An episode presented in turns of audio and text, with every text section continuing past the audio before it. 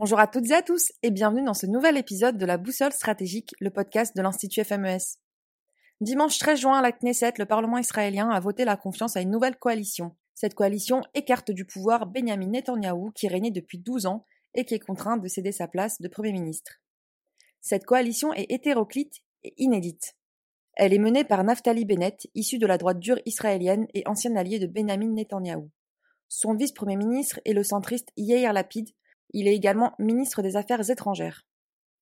Quels enjeux pose cette coalition? Quel avenir pour Netanyahou? Pour répondre à ces questions, j'ai le plaisir d'accueillir Pierre Razou. Pierre Razou, bonjour. Bonjour Sarah. Vous êtes le directeur académique et de la recherche de l'Institut FMES. Vous êtes l'auteur de nombreux ouvrages de référence, notamment de Sahel, et vous êtes spécialiste du Moyen-Orient et notamment d'Israël. Pierre, la composition de cette coalition de la droite nationaliste à la gauche en passant par le centre et un parti arabe interroge sur sa longévité. Les précédentes coalitions se sont effondrées rapidement, et je rappelle que les Israéliens ont été appelés à se rendre aux urnes quatre fois ces deux dernières années. Cette coalition ne tient qu'à un fil puisqu'elle a obtenu la confiance de la Knesset à une voix près. Pensez-vous que nous revenons à une certaine stabilité gouvernementale en Israël, ou cette nouvelle coalition est susceptible de s'effondrer aussi vite que les autres? Je pense qu'il faut se poser la question pourquoi cette coalition, finalement, très hétéroclite, hein, c'est un peu l'alliance de la carpe et du lapin, de l'extrême gauche à l'extrême droite, a vu le jour. Et elle a vu le jour euh, clairement pour euh, retirer de la scène politique et écarter du pouvoir Benjamin Netanyahou, qui euh, finalement quelque part est un petit peu comme le, Berlusconi populiste de, de, la classe politique israélienne.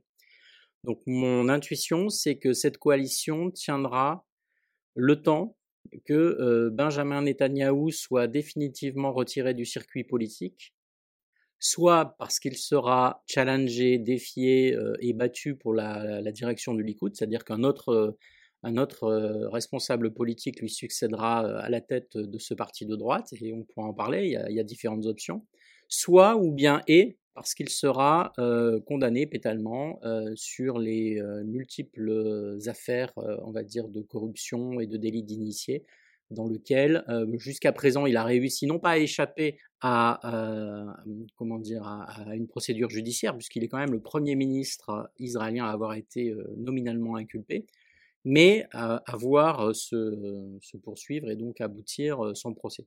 Et s'il est condamné, là, et donc évidemment non éligible pour un certain nombre d'années, là en effet, probablement que les, éléments finalement de fragilité de cette coalition ressortiront, et en effet, cette coalition pourra, pourrait ne pas survivre, disons, à l'éviction définitive de, de Netanyahou. Mais cet événement, moi, je le perçois un petit peu, si vous voulez, comme clairement l'assassinat de Jules César, c'est-à-dire, d'abord, il faut voir que César a été assassiné par Brutus, c'est-à-dire en fait par, par un membre de sa propre famille. Alors là, en l'occurrence, c'est famille politique. Donc Naftali Bennett, c'est quand même quelqu'un qui a été pendant très longtemps, donc l'actuel, le, nouveau Premier ministre. Naftali Bennett, c'est, si vous voulez, non pas le clone de, de, de Netanyahou, mais celui qui a grandi euh, au Likoud, dans l'ombre de Netanyahou, euh, qui est comme lui un businessman, qui vient des États-Unis, d'Europe de l'Est, des, États-Unis, euh, qui est passé par les mêmes, les mêmes unités militaires. Donc il faut savoir que Naftali Bennett a été officier dans la Sayeret Mahatkal, qui est l'unité, on va dire, le service action en quelque sorte israélien, c'est-à-dire l'unité d'élite euh, travaillant souvent avec le Mossad, chargé euh, soit des éliminations, euh, soit des opérations les plus dures, comme l'était d'ailleurs Benjamin Netanyahu. Donc finalement, on voit bien qu'il y a eu pendant très longtemps une filiation et, et, Benjamin Netanyahu finalement a fait émerger Naftali Bennett. Et quand Naftali Bennett est finalement est devenu trop menaçant pour lui et a manifesté un appétit de pouvoir, bah évidemment là, Netanyahu a tout fait pour le marginaliser. Donc, euh, Naftali Bennett, eh ben, c'est un petit peu comme Brutus, c'est l'âge que j'utilise, et le premier finalement qui lui a euh, planté euh, un poignard. Mais ensuite, tout le monde s'est rué, comme à l'époque de Jules César, tout le monde s'est rué pour, pour écarter du pouvoir Netanyahou. C'est exactement ce à quoi on assiste. C'est-à-dire, en fait, c'est la Ligue générale de tous ceux qui avaient intérêt, y compris au sein du Likoud ou d'anciens du Likoud, à évacuer Netanyahou pour permettre une, un rajeunissement et une recomposition euh, du jeu politique. Donc en fait, paradoxalement, aujourd'hui, les grands perdants, bah, c'est le, le Likoud historique, c'est-à-dire qui restait euh, autour euh, de, son chef, et ce sont bien sûr les partis religieux qui finalement ne sont absolument pas représentés. Et c'est intéressant de voir que une des propositions, notamment euh, de, du nouveau gouvernement euh, israélien, c'est de proposer, enfin c'est non seulement de proposer, mais c'est de mettre en place une commission d'enquête sur la catastrophe euh, du mont Méron qui s'est passée il y a quelques semaines, qui avait abouti donc à la mort de 45 pèlerins qui ont été piétinés. Donc en fait c'est un, gros problème d'organisation et que, quelque part clairement les, les, Israéliens savent bien qu'en fait il y a eu très très certainement bah, des grosses failles, des grosses lacunes des services d'organisation en fait des partis orthodoxes qui finalement avaient euh, organisé un grand pèlerinage dans, enfin, sans tenir compte des mesures de sécurité euh, minimum.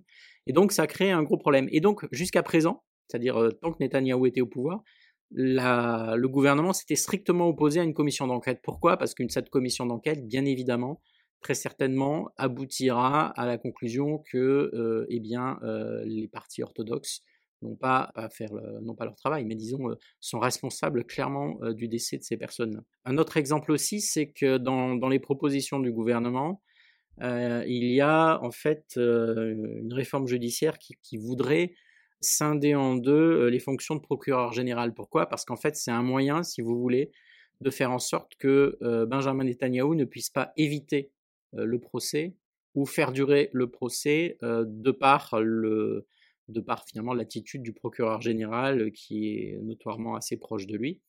Et donc, on voit bien que tout est mis en place finalement à, plein de niveaux pour euh, clairement pour l'écarter du pouvoir. Et justement, qui l'écarte du pouvoir? Comment est composée euh, cette nouvelle coalition? Ah, Mais tous les, en fait, je dirais tous les partis politiques, sauf encore une fois le Likoud et les partis religieux.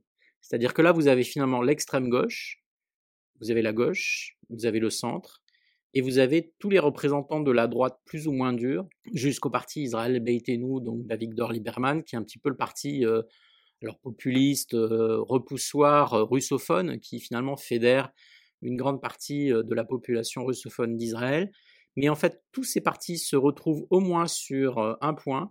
C'est, je dirais non pas, parce qu'évidemment au Moyen-Orient, la laïcité, ça veut rien dire, mais, mais disons sur une opposition au rôle dominant des orthodoxes, des, religieux orthodoxes et du Likoud, qui finalement formaient jusqu'à présent une coalition relativement stable, où pour faire simple, euh, ben, Benjamin Netanyahou en fait gouvernait et avait une majorité à la Knesset en euh, entre guillemets, non pas en achetant la paix sociale, mais en fait euh, en donnant et en achetant en fait les, votes indirectement de, des, différents partis religieux. Là, ce qui change, c'est que les partis de droite qui, qui sont représentés donc majoritairement à la Knesset sont des partis donc de droite, voire même d'extrême droite, qui sont très proches des colons. Donc c'est pas du tout pareil, c'est-à-dire que c'est pas la logique religieuse qui l'emporte, c'est la logique de, des défenseurs en quelque sorte des colonies.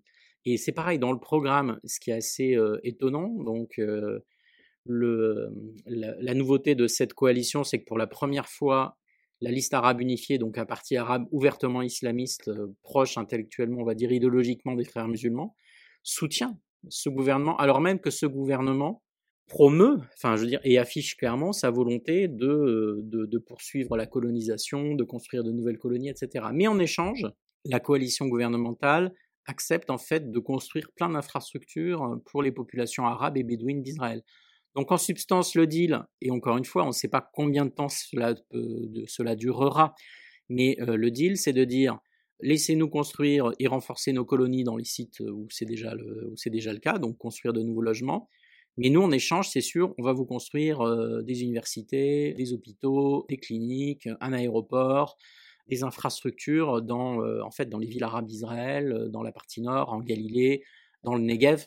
Et donc, et donc la, je dirais que la coalition, elle s'est fait comme ça, parce qu'en fait, les, les Arabes, enfin, ma compréhension, c'est que les partis arabes israéliens en fait, préfèrent quelque part s'entendre de manière pragmatique avec les colons, sachant qu'avec eux, on peut discuter, entre guillemets, euh, et on peut échanger à la limite, et on peut trouver des, deals, là où la discussion avec les partis religieux ou ultra-religieux est impossible. Donc voilà comment je vois un petit peu euh, à court terme euh, l'évolution de la situation.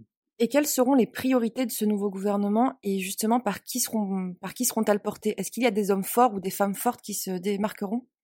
Alors, euh, sur le, on va dire le programme en quelque sorte, je vous ai déjà parlé donc de la commission d'enquête sur la catastrophe du Mont Méron, j'ai évoqué euh, la réforme judiciaire.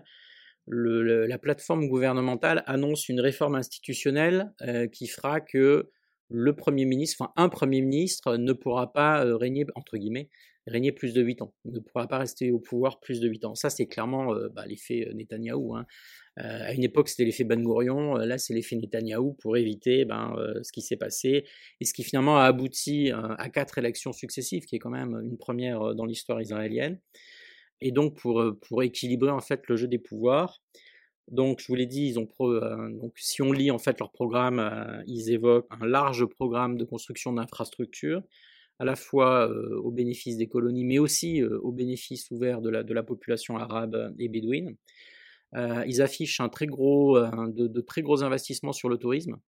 Il faut préciser, il faut rappeler à nos auditeurs que paradoxalement, Israël est pour l'instant le pays du Moyen-Orient qui s'en tire le mieux en, termes de, lutte face au Covid et ou de, lutte face à la Covid.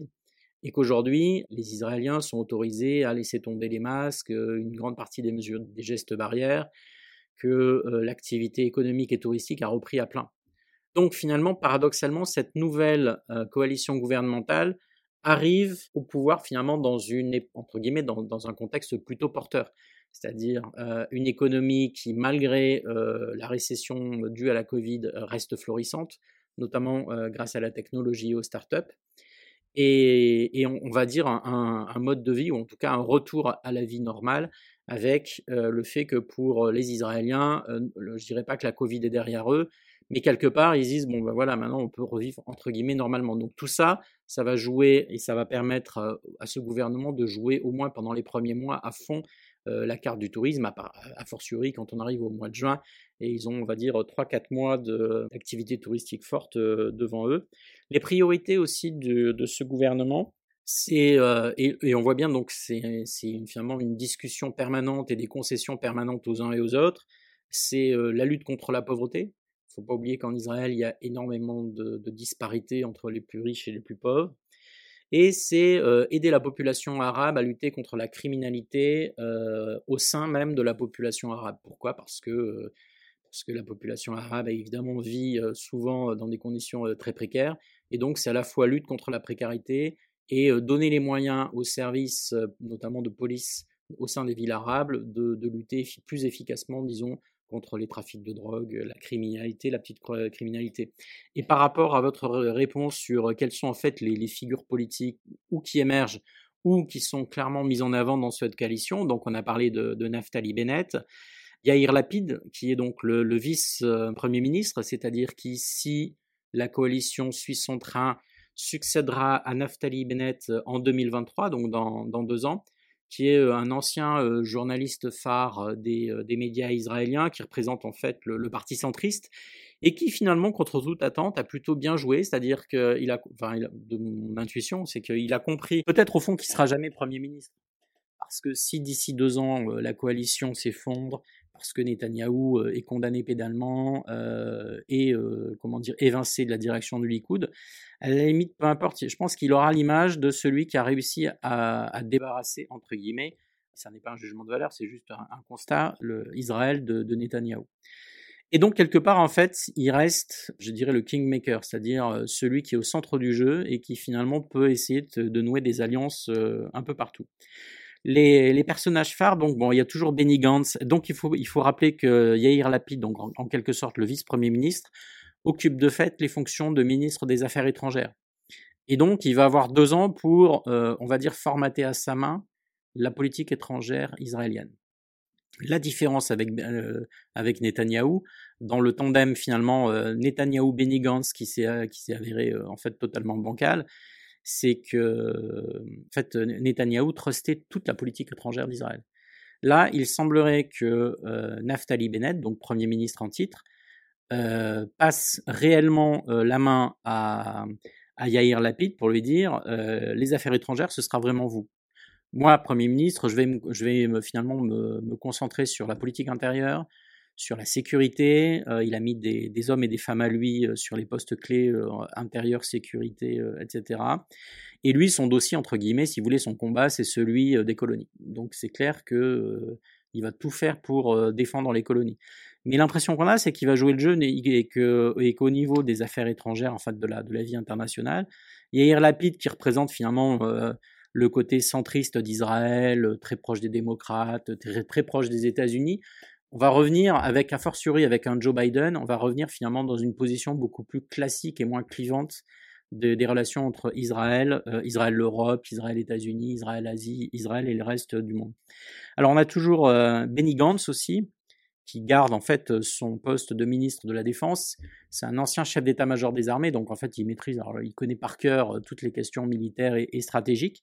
Donc ça c'est aussi pour rassurer la population, pour dire à la population, regardez, euh, Israël reste défendu par finalement le, meilleur des généraux, en tout cas celui qui connaît le mieux ces, ces questions-là deux personnalités intéressantes. Euh, alors il y a Gideon Sar, le ministre de la Justice. Lui aussi, c'est un ancien du Likoud.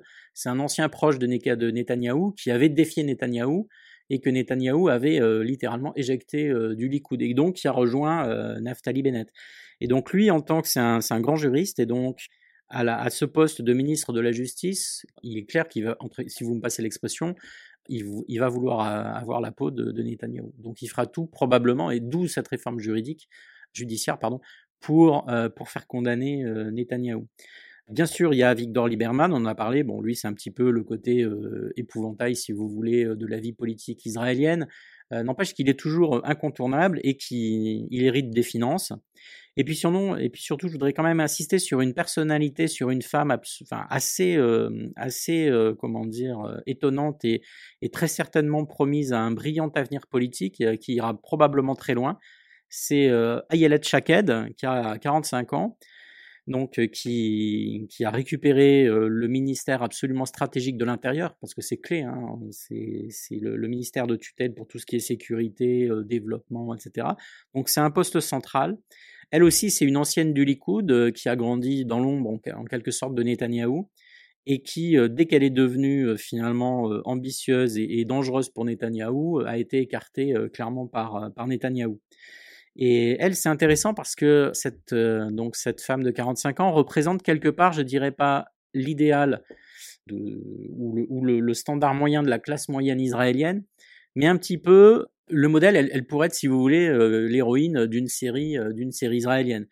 Pourquoi? Parce qu'en fait, elle est sabra, c'est-à-dire qu'elle est née à Tel Aviv d'une mère, d'une mère israélienne. Elle est, donc née sur le territoire israélien, mais, mais son père vient d'Iran il vient d'Iran, c'est un juif irakien, paradoxalement, c'est les, les, les, grands mouvements euh, des, juifs orientaux. Donc elle représente finalement euh, le, mélange un petit peu des, des séfarades et des ashkénazes. Euh, elle a grandi à Tel Aviv, dans la banlieue. elle représente la classe moyenne. C'est une ingénieure en électronique. Elle travaille dans des, des startups. elle est mariée à un pilote de chasse de l'armée israélienne. Ça, c'est le, c'est si vous voulez le summum du héros israélien classique. Euh, enfin, c'est typiquement, elle pourrait faire un sop, euh, enfin un personnage de série vraiment dans une série israélienne. Euh, elle ferait, elle ferait tout à fait l'affaire. Elle a deux enfants, donc quelque part, elle représente le standard à la fois des classes moyennes et de la réussite israélienne. Et donc elle, je pense qu'elle ira loin. Merci. vous l'avez dit, Benjamin Netanyahu est de plus en plus contesté au sein de son propre parti, puisque certains de ses alliés sont aujourd'hui euh, dans le gouvernement. Écarté du pouvoir, bon, mais il digère mal ce départ forcé et il est devenu maintenant le premier chef de l'opposition. Et il s'imagine déjà revenir au pouvoir. Au regard de, la réforme judiciaire euh, en cours, est-ce un scénario envisageable et dans quelles conditions? Alors, oui, tout est toujours envisageable. Le, système politique israélien un système de représentativité et de proportionnel absolu. Donc, euh, si une crise gouvernementale euh, aboutit à de nouvelles élections, euh, tout est possible. C'est pour ça que ma compréhension, c'est que tout va être fait par l'ensemble des partis, c'est ce que je vous disais tout à l'heure, pour, pour accélérer en fait la procédure pénale et la procédure judiciaire à laquelle est soumise Benjamin Netanyahu. Pourquoi? Parce qu'il était quand même clairement inculpé. Donc en fait là, on est dans la phase du procès où, euh, après avoir été inculpé, il a été euh, auditionné euh, un certain nombre de fois par les juges. Donc maintenant, bah, les juges doivent rendre leur verdict et donc la, procédure doit, suivre son cours et ça ne durera pas éternellement. Donc ça, risque d'être assez rapide, au moins en, en, termes de mois. Et le deuxième volet, on va dire, de la stratégie de tous ceux qui ont voulu évincer Netanyahou, c'est évidemment d'essayer de provoquer un choc au sein du Likoud pour leur dire regardez, si vous vous étiez débarrassé de Netanyahou, vous auriez certainement gardé le pouvoir et vous auriez réussi à, former une coalition. Donc clairement, là, un certain nombre de, responsables politiques doivent, si vous me passez l'expression, aiguiser leur couteau au sein du Likoud pour, ben, pour défier et pour probablement éjecter Benjamin Netanyahu. Donc il y a, on parle de Nir Barkat, qui est l'ancien maire de Jérusalem, qui est pour le moment bien placé. Et comme c'est et comme Benjamin Netanyahu est un animal politique, dès qu'il a une menace ou dès qu'il voit un challenger sérieux, il fait, ça c'est sa grande tactique, hein, c'est un grand classique, hein, il fait émerger une autre figure pour lutter finalement euh, contre celle-ci. Et donc là, c'est très clair, euh, Netanyahou a misé sur euh, Yossi Cohen, qui est euh, l'ancien directeur du Mossad, qui finalement a été l'homme lige de Netanyahou pendant des années, qui, a dirigé, il faut le reconnaître, de avec un certain succès réel le Mossad et on le voit bien qui est en train de se positionner pour rejoindre la vie politique. Et on voit bien que Netanyahou est en train de le faire monter, euh, lui aiguiser, l'appétit, probablement en lui faisant miroiter euh, son poste, c'est-à-dire le poste de chef du Likoud, et donc à terme potentiellement de, Premier ministre. Et donc en fait c'est toujours pareil, c'est un petit peu, si vous voulez, Netanyahou, le maître des marionnettes qui, euh, qui, jouent les uns contre les autres, euh, etc. Mais ça montre quand même que bah, le, le Likoud, en quelque sorte, se vide de ces personnalités les plus emblématiques, qui sont finalement paradoxalement, ben, qui ont rejoint euh, soit, euh, soit Naftali Bennett, euh, soit Yair Lapid, soit d'autres mouvements pour, ben, pour dire nous on en a assez de Netanyahou et, et, on fait une, une un, un, conglomérat en quelque sorte un petit peu hétéroclite. Donc ce qui est une autre probabilité, c'est que le jour où Netanyahou sera évincé, mais réellement du Likoud, voire condamné pénalement, eh bien, c'est que tous ces petits partis de droite, nouvelle droite, etc., qui finalement ont fait une sorte de, fédération des déçus du Likoud, rejoignent à terme le Likoud, et que là, en fait, la, nouvelle, la nouvelle grande bataille se passe pour la, pour la direction du Likoud, euh, grand parti quand même historique, hein, israélien, et que là, probablement, en effet, euh, ça, ça coule définitivement cette coalition. Mais euh, rien n'est jamais sûr. Pierre, il y a un mois, le conflit israélo-palestinien reprenait. Quelle est la position du gouvernement sur la question? Je rappelle que Netanyahou avait accepté des pourparlers en Égypte avec le Hamas. Auront-ils lieu et est-ce que ce gouvernement, donc le chef actuel Naftali Bennett, est connu pour être en faveur de l'occupation, euh, pourra apporter des avancées significatives sur la question ou pensez-vous que tout processus de paix sera morné dans une coalition finalement où l'élément le plus fédérateur était d'évincer du pouvoir euh, Netanyahou? Je crois que ce qui caractérise clairement ce gouvernement, c'est le pragmatisme. Pragmatisme vis-à-vis -vis de tous les sujets pragmatisme bien entendu intérieur, on le voit bien hein, sur, euh, entre la colonisation, euh, les populations arabes, euh, les différents partis, pragmatisme y compris sur l'économie, les infrastructures, etc.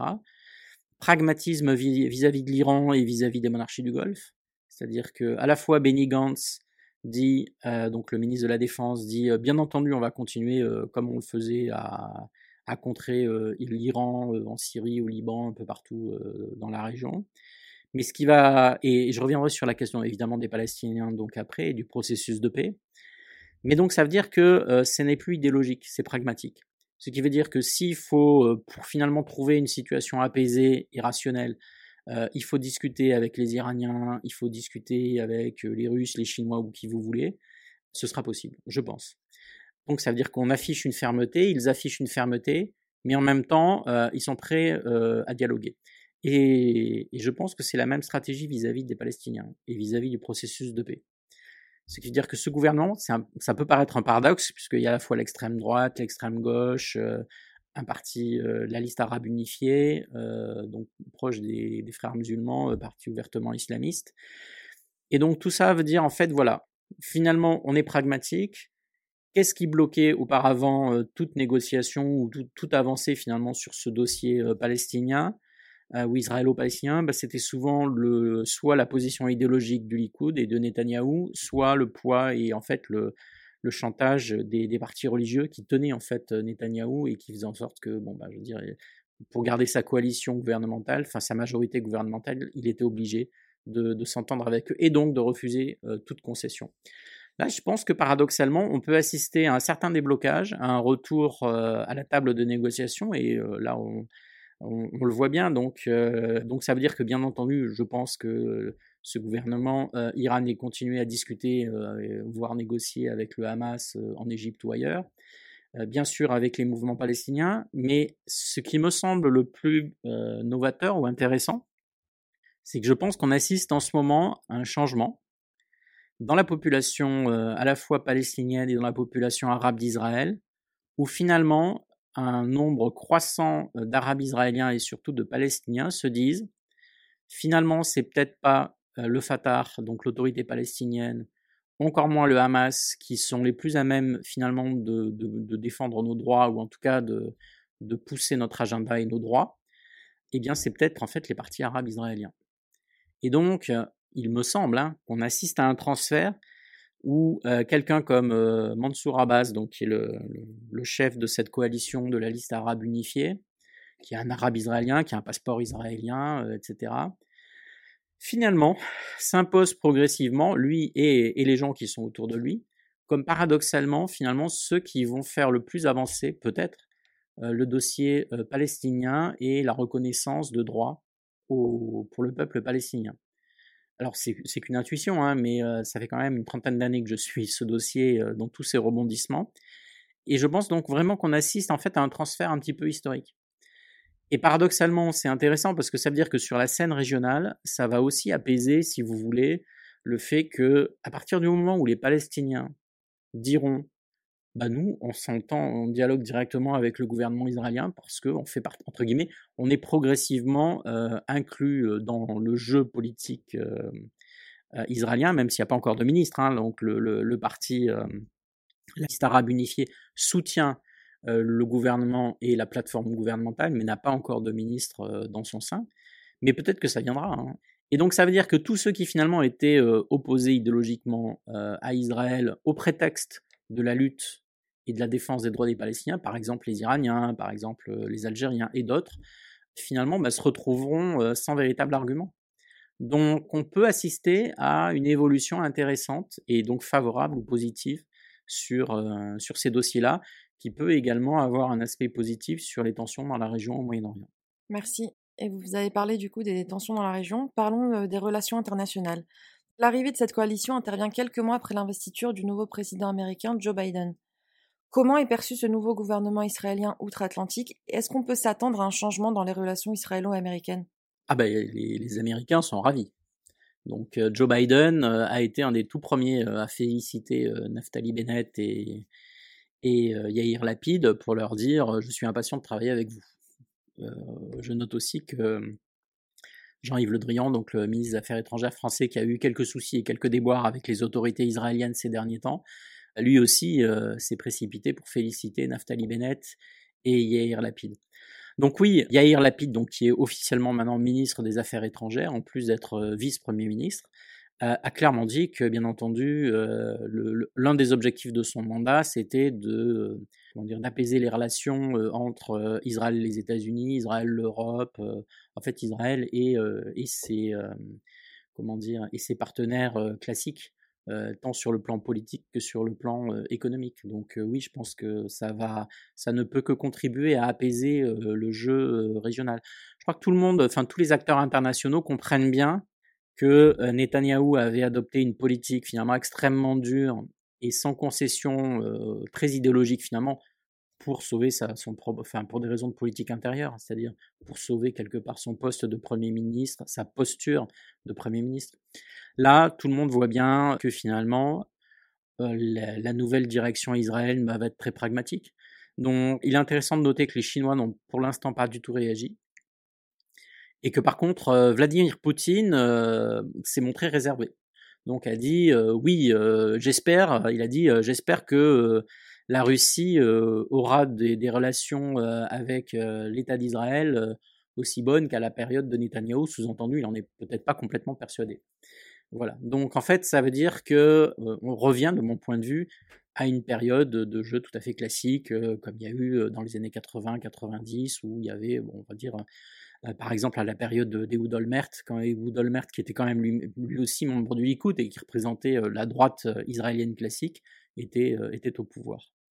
Et vis-à-vis de ces nouveaux partenaires régionaux, je pense notamment aux pays arabes des accords d'Abraham, est-ce qu'on peut s'attendre aussi à d'autres accords de normalisation avec l'État d'Israël? Alors, dans un premier temps, pour répondre à votre question, les Émirats arabes unis et Bahreïn, là aussi, se sont fendus d'un communiqué pour féliciter chaleureusement la nouvelle équipe israélienne.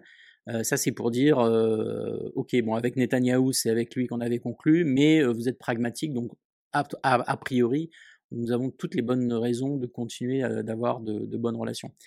Je pense qu'avec la Jordanie, ça va être un, ça va jouer un, rôle, on va dire, d'apaisement, parce que la, situation est quand même très compliquée sur le plan politique en Jordanie aujourd'hui.